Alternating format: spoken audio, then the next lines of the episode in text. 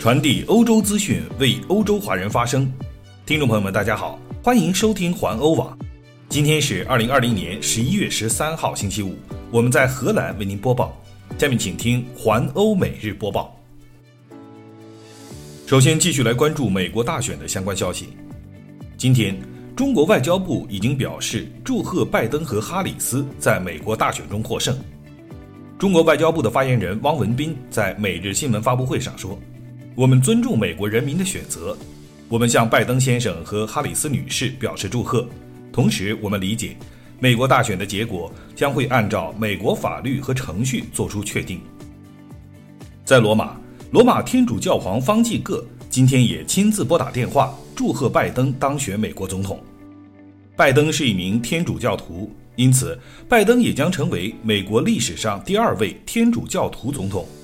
第一位天主教徒总统是遇刺身亡的前总统肯尼迪。拜登对方济各的祝贺与祝福表示感谢。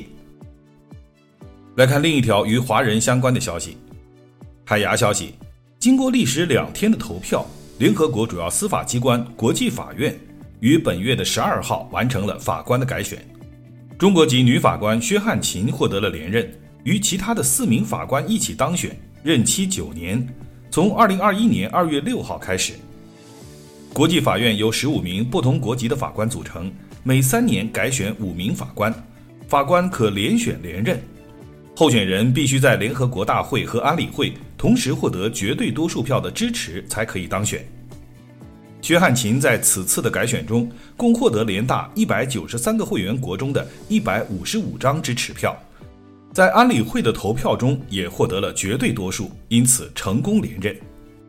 同时当选的还有来自德国、日本、乌干达、斯洛伐克的四名法官。薛汉琴于二零一零年六月首次当选国际法院法官，并自二零一八年二月起担任国际法院的副院长，是国际法院首位女性中国籍法官，首位的女性副院长。国际法院自一九四六年成立至今，共有一百零八名法官，其中仅有四名是女性法官。据公开的资料，现年六十五岁的薛汉琴拥有美国哥伦比亚大学法学博士学位，曾先后出任中国外交部条约法律司司长、中国驻联合国大使兼常驻禁止化学武器组织代表，以及中国驻东盟大使和外交部法律顾问。法国消息，五年前的十一月十三号，巴黎发生了恐怖袭击，一轮又一轮的爆炸和枪击导致至少一百三十人死亡，三百五十人受伤。五年后的现在，在半个月的时间之内，巴黎接连又有两名平民被斩首，共四人罹难，引起了全国的震惊，再次撕开了恐怖袭击给社会及民众带来的伤疤。即使法国目前第二波新冠疫情的态势仍然不乐观。但官方还是照例安排了纪念活动。据英国广播公司 BBC 的报道，法国总理让·卡斯泰和巴黎市长伊达尔戈以及部分的部长和受害者组织的代表一同前往袭击地点参加了纪念活动，为罹难者献上了鲜花。由于防疫封锁措施，今年的公众哀悼者预计将会减少。晚上八点，埃菲尔铁塔将熄灭灯光一个小时，以纪念袭击中的遇难者。欧盟消息，欧盟专员雷恩德斯日前表示，欧盟必须与中国就产品的安全性和质量达成新的协议，希望最迟在明年能够与中国达成一项行动计划。直接的原因是因为中国质量差强人意的口罩在第一波疫情期间大量在欧洲销售。雷恩德斯在欧盟委员会内负责保护消费者的事务，他于本周五提出了新的消费者议程。其中有内容称将加强欧洲公民在消费者领域的权利，而中国在其中起着重要的作用。因为欧洲的消费者越来越多的在网上购买商品，但发现许多中国网站的东西质量不佳。提交给欧洲数据库的报告显示，在2019年，欧盟成员国共享有关不良产品报告的信息中，其中64%的个案涉及欧盟以外的物品。主要来自中国，雷恩德斯说，在九月中欧之间的视频会议上讨论了这个话题。他表示，这种情况必须尽快被停止，中方愿意对此进行讨论。继续来关注疫苗的消息，在荷兰的一个电视清谈节目上，美国辉瑞公司在荷兰的医疗主管马克·卡普丁承认，因为对自己和女儿们的担忧，他和他的女儿们都已经接受了新冠疫苗的接种。他不同意美国总统特朗普的说法，即宣布疫苗的有效性必须等到美国大选有了结果之后。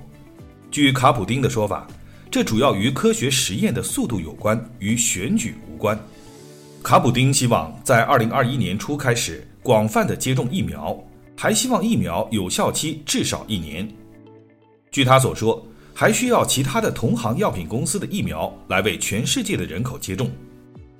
荷兰作为欧盟的成员国，可以得到欧盟所申请的三亿剂辉瑞疫苗中的一千一百六十万剂。由于这种疫苗每人需要注射两次，因此荷兰有将近六百万人将可以得到这种疫苗。俄罗斯消息，俄罗斯昨天报告了近两万两千起新的感染，这是自大流行开始以来最大的单日增幅。在未来的几周内，首都莫斯科的餐饮场所将面临更严格的措施，防止该病毒进一步的传播。